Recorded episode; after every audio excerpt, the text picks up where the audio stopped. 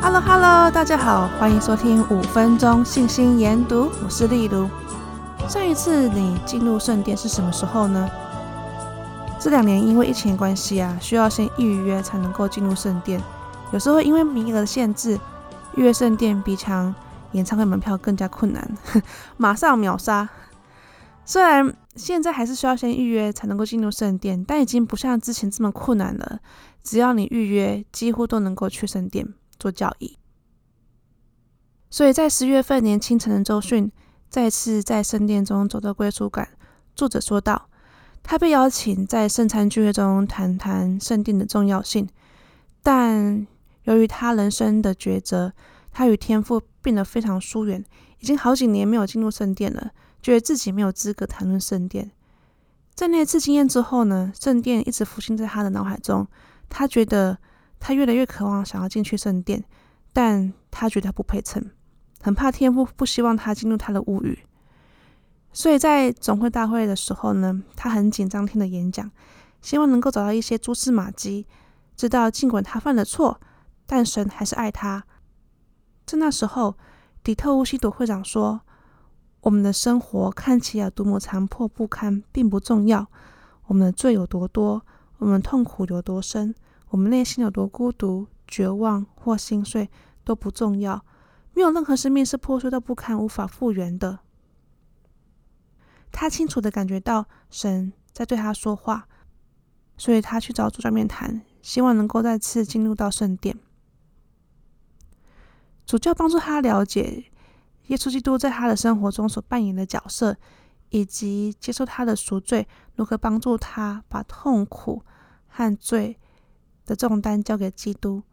之后，作者开始祈求能够获得到领悟、力量和对自己的耐心，希望借着每一天多信赖神一点，做得更好一点，他能够逐渐与救主的光重新连接。知道这一点之后，作者他再一次准备好进入了圣殿。由于我们是天上父母的儿女，我们每一个人都可以在圣殿中找到归属感。如果我们渴望回到神面前，没有什么事情能够把我们与他的爱隔绝。他希望我们去圣殿。先知纳尔逊会长说：“如果你还不是那么喜欢去圣殿，那就要更常去，而不是少去。”先知还说。如果我可以跟每一位年轻成人一对一交谈，我会恳请你们找为你们可以在圣殿中印证的伴侣。你可能会想，这对你的一生有什么影响？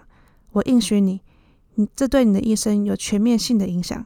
只要你在圣殿中结婚，并且一再回去圣殿，你会得到巩固，并且在做决定时得到指引。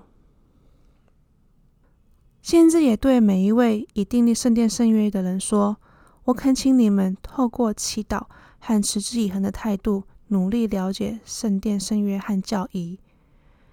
灵界的大门会敞开，你会学到如何拨开天地之间的幔子，如何祈求神的天使与你同在，以及如何能够获得到来自天上的指引。只要你勤奋努力这样做，你的灵性根基就会得到强化和巩固。上一次和朋友聊天，他已经有一年半的时间没有进入圣殿了。圣殿推荐书也不知不觉中过期了，所以他这个礼拜天会去准备和主教做面谈，做圣殿推荐书面谈。所以你有多久没有进入圣殿了呢？你的圣殿推荐书什么时候过期呢？邀请你的朋友一起去圣殿吧，在圣殿中找到归属感。现在你只要到教会官方网站上就可以去预约做圣殿教仪喽。我会把资讯 po 在 IG 上。如果你想要和朋友一起去，可以约我哦。谢谢你的收听，我们下次见喽。有任何想法都欢迎到 IG 跟我聊聊。我也喜欢初级会的儿童诗歌，我喜欢看到圣殿。有一天我要去，好感受神圣之灵，并聆听和祈祷。因为圣殿是神圣物语，充满爱心与优美。趁年轻时准备好自己，是我的神圣责任。